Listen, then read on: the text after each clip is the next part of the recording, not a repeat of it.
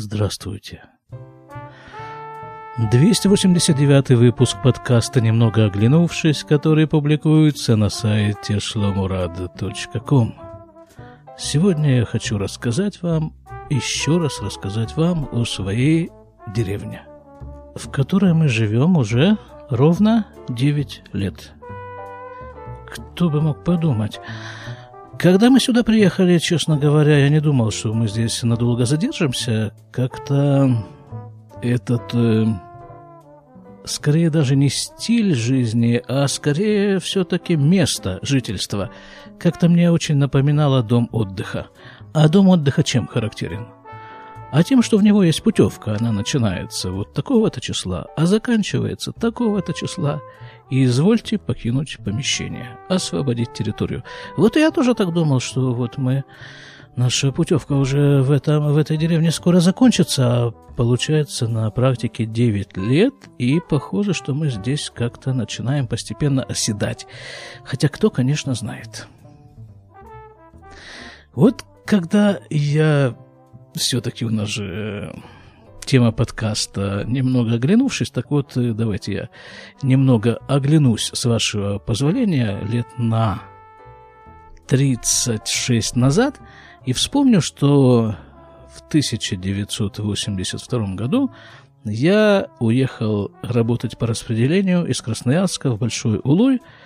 Работал я там в больнице дерматовенерологом, но это не, не в этом дело. А дело в том, что я помню, как-то вот про, по больнице пронесся такой слух. Э, главный врач там, кстати, главный врач э, этой больницы, он тоже был приезжий откуда-то там. Он приехал, возглавил эту больницу, и вот по больнице в один прекрасный день по-моему, это было начало недели воскресенья. Разнесся, пронесся слух. Главный врач корову купил. Вот это все, это показатель. Это значит осел. Мы корову не купили. И вообще корову я видел живьем довольно давно. Но, тем не менее, появляется целый ряд э, признаков, что мы здесь осели. Да, про деревню, да, может быть, кто-то еще не знает, что деревня, в которой я живу, называется Бейт-Эль. Находится она в Израиле на западном, на той территории, которая когда-то называлась западный берег реки Иордан, а в клеветнической, скажем так, прессе эти же места назывались оккупированные территории. И вот именно вот этим вот и характеризуются вот эти места. Тем, что после войны 67 года, когда эти вот... Э, не хочется произносить слово территории, ну, скажем так, это местность – была освобождена Израилем от э, палестинских арабских захватчиков. Ну, в общем, так, ее, э, да, когда, когда эта земля совершенно неожиданно для государства Израиль вдруг освободилась. И, и государство Израиль до сих пор не знает, что с этим делать.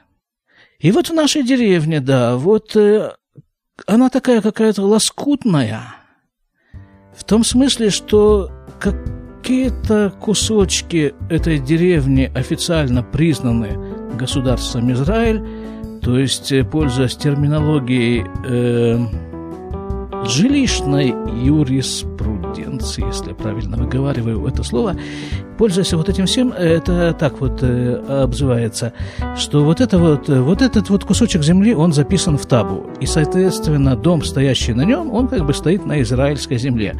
На земле, которая признана государством Израиль, землей израильской. А вот дом рядом с ним, он стоит на какой-то не очень понятной земле, которая не записана в этом самом табу. И самое любопытное, что вот на этой вот лоскутной территории никто толком не знает, где заканчивается один лоскуток и начинается другой. Вот. А все это начинает всплывать и выясняться при самых разных обстоятельствах, например, при продаже домов. Записано, не записано, это очень сильно влияет на цену продаваем, продаваемого дома.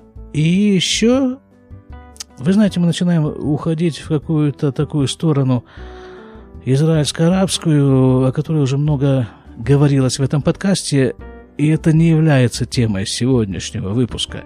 Поэтому да, давайте мы, мы оставим эту вот э, тему принадлежности этой земли. Ну, хотя бы потому, что если вы спросите любого, я думаю, практически любого жителя нашей деревни, чья земля? Этот житель, чтобы не быть бездоказательным, он откроет туру и покажет множество всяких мест, где написано, что Всевышний, который, собственно, и сотворил эту землю и все, что находится на ней, много раз сказал, что земля Израиля принадлежит народу Израиля, то есть евреям, и о чем, собственно, речь. И там же указаны границы этой самой земли Израиля.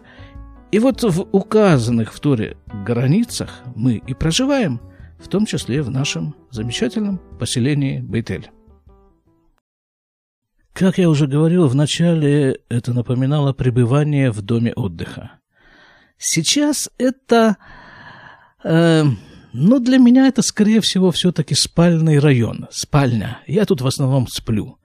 Вскакиваю рано утром, бегу в Иерусалим, работаю, возвращаюсь довольно поздно. Спать, там какие-то домашние дела, ну вот, вот, вот. Но все-таки в тех промежутках времени, которые удается провести с открытыми глазами, эти глаза замечают э, разительные изменения в ландшафте нашей деревни. Вот об этих-то изменениях на самом-то деле я и хочу вам сегодня рассказать. С чего начать-то? Ну вот хотя бы с фонарей, да? У нас в деревне совершенно недавно, да, кстати, я еще раз упомянул, население этой деревни что-то порядка 8 тысяч человек, включая учащихся трех ишив, которые здесь э, находятся. Фонари, да, фонари. Вот поменяли фонари. Во всей деревне, по-моему, ну, этот процесс еще идет, но уже практически во всей деревне поменяли фонари, и теперь у нас фонари горят вот то, что называется в Израиле, обозначается тремя латинскими буквами L и D, LED. И действительно, стало намного светлее. Ну, как-то так, ощутимо светлее. И свет такой какой-то стал такой приятный, рассеянный, и его стало намного больше. А старые фонари я сфотографировал и помещу в виде картинки к этому выпуску – Такое вот у нас э, теперь есть э, кладбище старых фонарей. Хотя наверняка их куда-нибудь увезут. Фонари мы поменяли, теперь светимся по ночам. Дальше, вот первое, что всплывает в памяти, буквально в течение последних месяцев эти изменения произошли. Проложено, проложено две такие дорожки – от практически въезда в деревню и до центра этой деревни. Одна дорожка пешеходная выложена плиткой, а другая дорожка велосипедная. Они параллельно так идут э, на некотором расстоянии друг от друга. Асфальтированная дорожка, все это очень симпатично. Возле этих дорожек, опять-таки, свое освещение, да, вот из тех же самых э, фонарей – этих самых лет, но они там как-то они сконструированы в соответствии с целью этих э, трасс. Наверняка эти дорожки будут продолжаться туда дальше, потому что длина, не знаю, пока это километра, наверное, два. Возле них горят свои фонари, и возле них высажены там растения, какие-то цветы, все это очень красиво так обрамлено. И там же, да, это же прогулочные, да, такие вот дорожки, с них открывается вид вот туда, вот вдаль. А чуть ниже этих дорожек сделали новое футбольное поле. А старые футбольные площадки, которые расположены на территории школы, двух школ для мальчиков и для девочек, вот эти вот старые Спортивные площадки тоже довольно-таки немаленькие. Вот над ними построили крышу. Крышу, опять-таки, с освещением, но это крыша на высоте... Сколько это? Ну, хорошо, рядом с этой площадка школа, здание школы, оно, по-моему, трехэтажное. Если я не ошибаюсь, так вот крыша этой спортивной площадки на высоте третьего этажа. Оттуда светят мощные фонари, все, все очень... Как-то это все так очень рекламный какой-то у меня получается выпуск. Ну, просто я переполнен восторгом по поводу развития родной деревни. А что?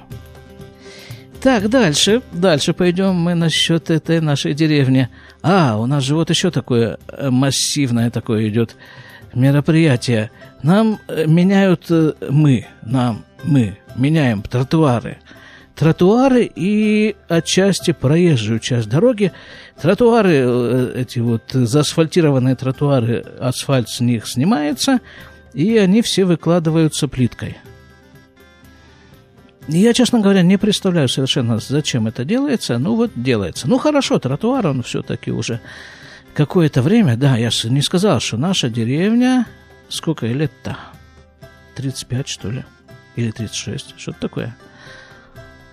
Ну, понятно, что тротуар был проложен э, намного позже того, как была основана деревня, но все-таки он уже такой видавший виды тротуар, такой потрескавшийся, и вот его убирают, а вместо него плитки, причем э, самой разной формы.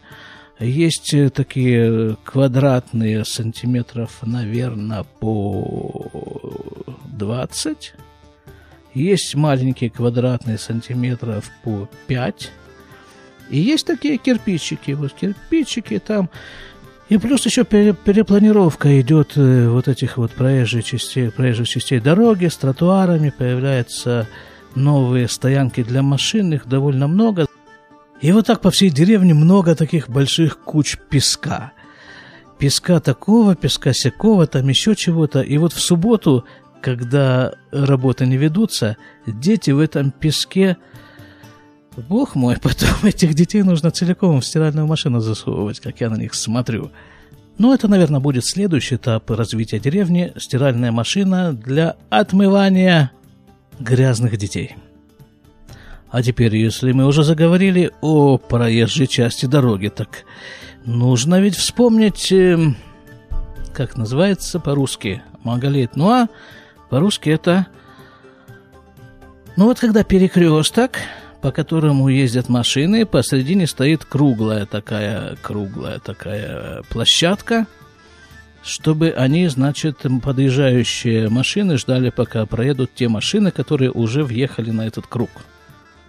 Поскольку права я получил перед самым отъездом из Советского Союза, то я не знаю терминологию эту на русском языке, не помню. Ну, вы понимаете, о чем идет речь. Так вот, построили вот такие вот штуки. Вот такие вот, вот такие вот круглые, круглые штуки на перекрестках. Надо сказать, что, э, что до этого у нас была одна такая в центре деревни, вот такая громадная такая круглая штука. Ну, была просто-просто круглая штука, на ней была земля и там какие-то колючки. Теперь, во-первых, этих круглых штук стало намного больше. Во-вторых, из них сделали какие-то, ну, просто произведения э, чего? Архитектуры и садового искусства.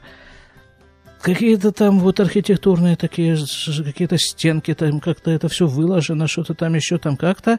И где-то это приподнято, где-то опущено. Все это засажено цветами и деревьями.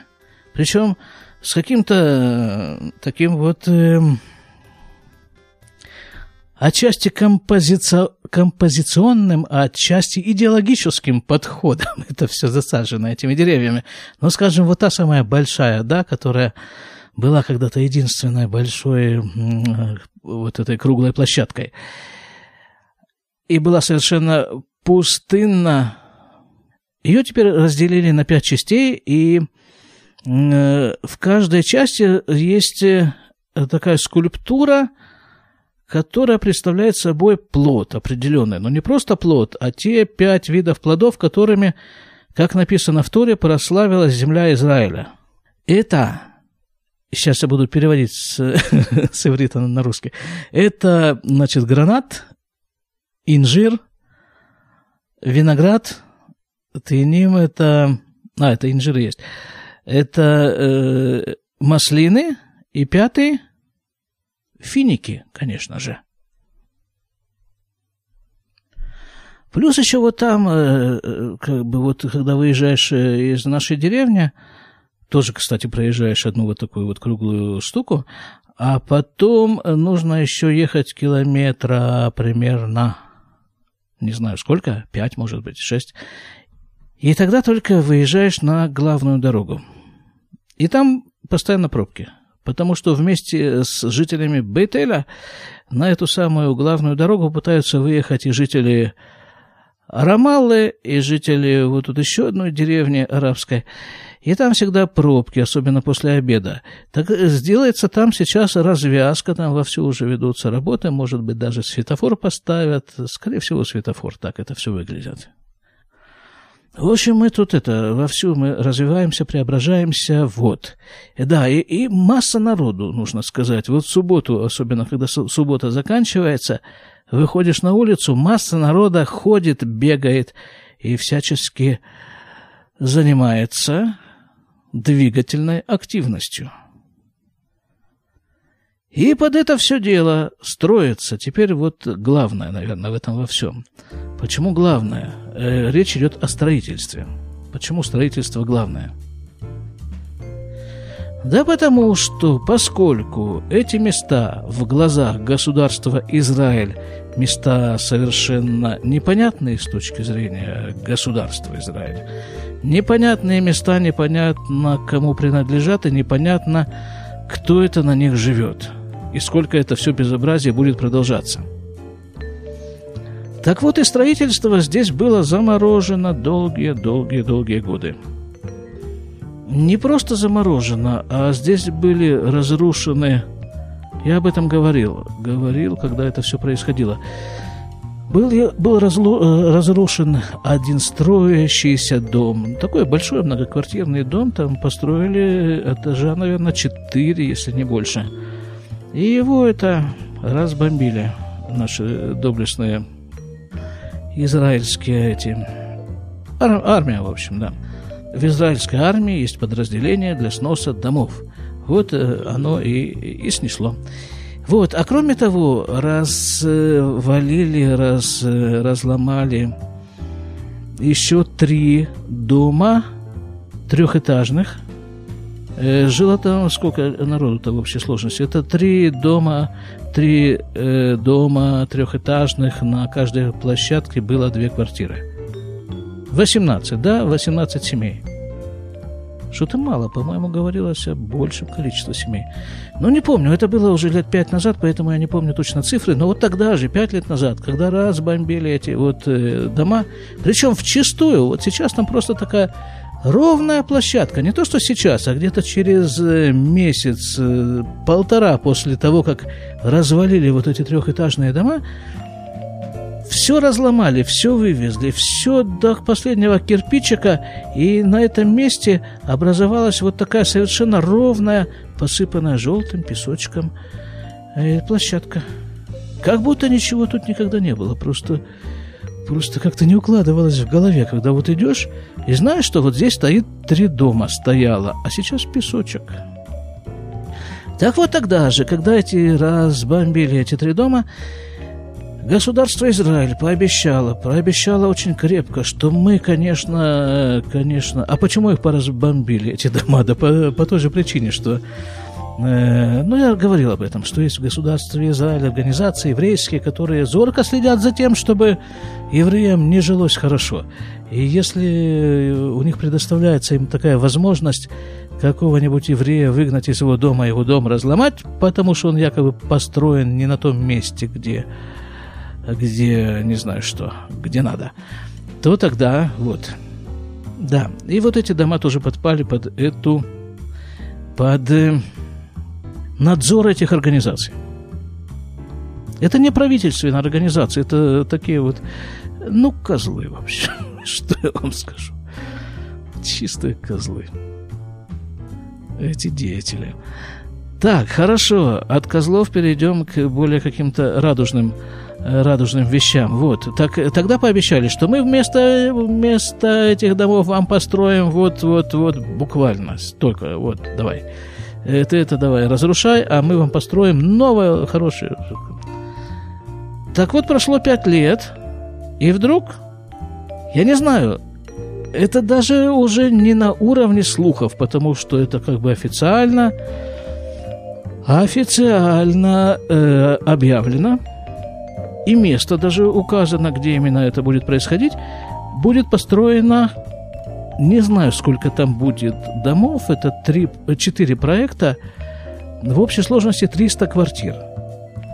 Построено это будет на территории военной базы – Военную базу переводят э, в, тут неподалеку, за пределами деревни. Там видно с дороги, когда проезжаешь, видно, что поставлено уже строение для армейских нужд. А вот на этом месте будет построено 300 единиц жилья. Мы буквально через минуту вернемся к этой теме, а сейчас, э, вот раз уже мы за, затронули тему, тему строительства – Строительство тут что-то только не строится. Во-первых, построен где-то уже года полтора-два назад, сдан как бы в эксплуатацию громадное такое здание, принадлежащее Ешиве. Там идут занятия э, учеников Ешивы, но практически это, это, этим может пользоваться любой житель деревни. Синагога там, все, что положено в Ешиве. Дальше, ну, как бы это уже стало, превратилось в обыденность. Да, это уже настолько, э, вот, что идешь мимо этого здания, как бы его уже не замечаешь особо, а потом вспоминаешь только, о, так его ж только что недавно вот построили. Ну и вокруг этого здания там построили, сделали всякие стоянки для машин, там еще там то, вот это все, всякие там газоны там. Вот это все понаделали. Так, теперь строится, а, перед тем, как строится, построилась же у нас... Эм, Муадон Песифас, как это называется, клуб, клуб, да, клуб, наверное, клуб. Ну, такое помещение довольно большое, и там можно проводить всякие, ну, все что угодно. Все, что проводится в больших помещениях. Хоть тебе там свадьбы, ну, нет, на свадьбу он все-таки не очень тянет. Это все-таки свадьба, как правило, более крупное событие. А там, ну, человек, э, сколько, 100-150 может вместить. Вот это, и там же рядом с ним есть такое... Э, построили несколько детских садов. Вообще, в принципе, вот э, все детские сады э, в нашей деревне, они сформированы в э, таком, в один комплекс какой-то, комплекс этих детских садов. Так вот, к этому комплексу добавили еще там новые построенные сады, там опять-таки площадка автомобильная, стоянка под этими садами. И вот тут еще вот чего. А, строится же у нас э, спортивный комплекс, спортивный центр у нас строится. И еще какая-то большая штука строится прямо вот тут в центре. Прямо тут где-то, буквально в паре сотен метров от того места, где мы живем. Вот, хорошо, вот это строится. Теперь вернемся к, этой, к этим самым тремстам квартирам. Есть в Израиле такая штука – это мы переходим уже ко второй теме нашего повествования, которое называется на иврите «Мехир или Миштакен». Как это перевести на русский? Очень трудно себе представляю. Мехир – это цена, Миштакен – это вселяющийся, как бы, поселяющийся. Как эти вот два слова вместе объединить, э, сложно мне представить. Цена для вселяющегося, что ли, что-то вот такое примерно. Это название программы. Дело в том, что где-то лет, э, даже не знаю, 6-7, а может и 8 назад, в Израиле прокатилась такая волна демонстраций. Вообще в Израиле постоянные волны демонстраций катятся из одного конца в другой, сталкиваясь между собой. И, Израиль, он такой вот революционная страна, тут постоянно что-то вот, какие-то революции, демонстрации. И вот это была такая демонстрация, причем э, этими, как бы, ее организаторами были в основном студенты. Тема демонстрации была вот такая, что, мол, жить негде. Ну, хорошо, пока мы учимся там, снимаем туда-сюда, общежитие, понятно, хорошо. А потом, а если мы вдруг женимся – Потому что цены на жилье в Израиле, ну, дикие просто, просто, ну, нереальные какие-то цены. Ну, вот, скажем, в нашей деревне, тут вот рядом с нами э, продавался Домик, совершенно неказистый домик. Э, размер у него, ну, что-то от 80, может быть, до 100 квадратных метров. Продавался он лет 7 назад. Стоил он тогда миллион сто шекелей. Миллион сто тысяч. Если хотите перевести в доллары, то это 1 доллар 3,5, 3,6 шекеля. Вот, это вот такие вот цены, да. Вот, э, скажем, на новое жилье цена в нашей деревне, э, я думаю, что-нибудь порядка восьми с половиной, а то и девяти тысяч шекелей за квадратный метр. Но ну, в том-то и дело, что нового жилья-то нет, потому что вот э, из-за всех выше указанных заморочек – и тут вдруг бах, вот такая опять. А, да, я же начал с этого, с революции этой студенческой. Там были палаточные городки, много-много народу в этом участвовало, и много там э, под это дело членов Кнессета тоже участвовало в этом во всем. И там они шумели, и там они требовали жилье, требовали решить эту жилищную проблему. Потому что, ну, надо же где-то жить человеку. Это началось в Тель-Авиве, потом это перекинулось на Иерусалим, потом еще в каких-то городах были похожие акции. Это долго продолжалось, несколько месяцев они там жили в этих палатках.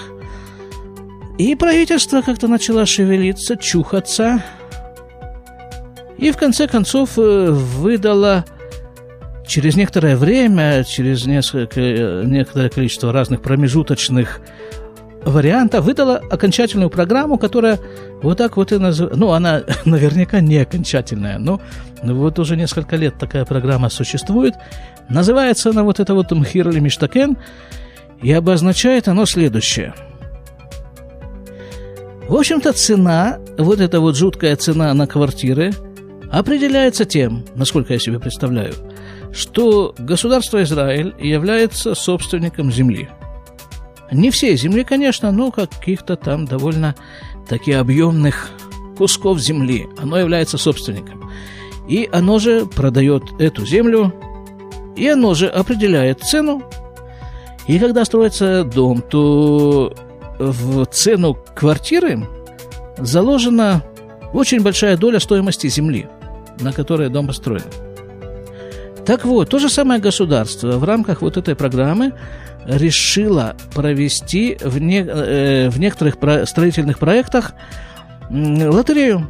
Лотерею. Выигравший в лотерее получает скидку на стоимость жилья где-то порядка что-нибудь 25, наверное, а может быть даже и 30% э, скидка на, на жилье. Просто за счет того, что, ну, за счет разных условий, в том числе за счет того, что государство продает землю под эти проекты дешевле. Вот, лотерея. Теперь, вот эти 300, вернемся к этим самым 300 квартирам. Из этих квартир половина идет в рамках вот этой вот программы Мехерли Миштакен. Половина, то есть э, практически 148, как там написано. Половина будет разыграна вот в эту лотерею. А как это выглядит, эта лотерея? Как я себе представляю, я тут немножко поинтересовался. Значит, вот записываешься, да? А, а мы вот записались. Ну, должен вам сказать, мы туда записались. На лотерею. Правда, там было написано июльская лотерея, а сегодня 1 августа, как я уже сказал. Пока еще результатов не слышно. Лотерея проводится, да? разыгрываются номера. 150 квартир, 150 номеров. Допустим, человек, который выиграл первый номер в этой лотерее, он первым выбирает любую квартиру из вот этих вот 150. После него идет второй номер.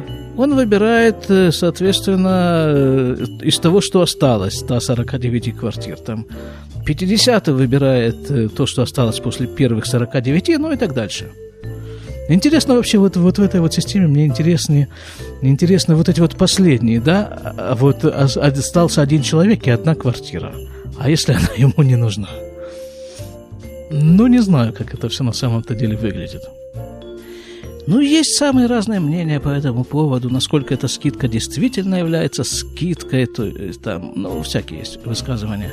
А эта скидка может тебе обернуться еще дороже там, еще там чего-то. Ну, есть какой-то вот еще, вот я сказал, да, вот проект 300 единиц жилья, из них половина, скажем, 150 под, э, идет по лотерее, и вот из этой половины еще половина, то есть 75, идет по как бы особому, особая лотерея. Так называемая э, Маком. Это лотерея для людей, которые уже живут какое-то там количество лет вот на этом месте, где будет строиться. Они идут, в том числе они, мы, да, в, в, в их числе идем мы, вот этим вот отдельным списком для розыгрыша лотереи. Это вам не спортлото, тут дело серьезнее. А интересно, спортлото еще существует такая вещь. Когда-то я же, господи, я же уже сколько живу-то на свете. Я вот жил тогда, когда появилась только это спорт-лото в Советском Союзе. Это тоже была какая-то революция. До этого-то все были лотерейные билеты за 30 копеек.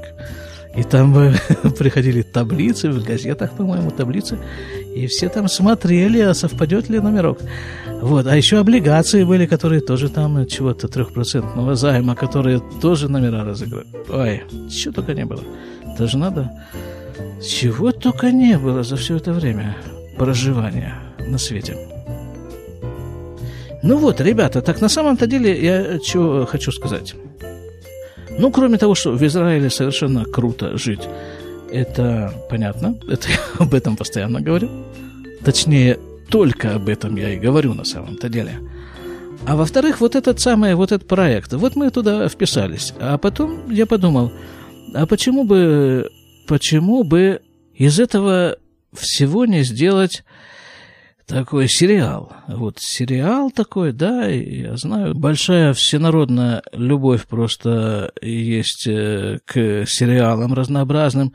Так вот такой сериал, вот этот Махирлимиш, так, это, похоже, долгоиграющая очень пластинка, э, это на годы все растянуто. В самом лучшем случае, говорят, вот с того момента, когда человек получает этот заметный, заветный номер – и до того, как он вселится реально в эту вот выигранную квартиру, Многие, конечно, отказываются где-то посредине пути, они отпадают. Но вот если он не отказался и все-таки вселился, то вот это все, все это время занимает, ну, где-то три с половиной-четыре года. Ну, естественно, с учетом того, что сейчас там вообще ну, в нашем случае военная база, а в других случаях э, там просто на этих местах еще лес растет.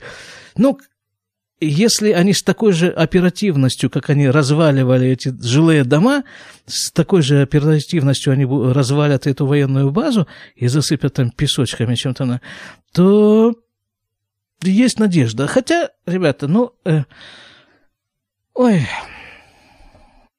я же уже говорил, да, что э, в государстве Израиля проживаю, да? Вот, э, поэтому, поэтому это все совершенно непредсказуемое. Э, такое у нас государство, что, что сложно, очень сложно что-то предсказать.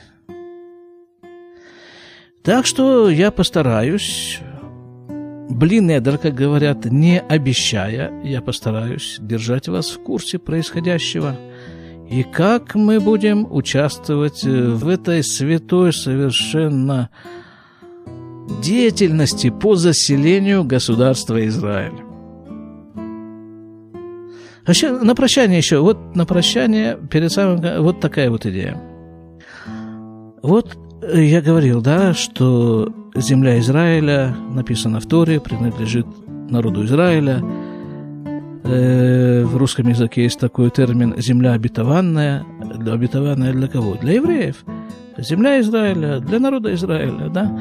И вот э, Всевышний вывел евреев из Египта, 40 лет они странствовали по пустыне, пока они, наконец, не приблизились к границе этой обещанной им земли, этой предназначенной для них земли – и вот э, расступились воды Иордана, они перешли через э, русло этой реки и вступили на землю Израиля.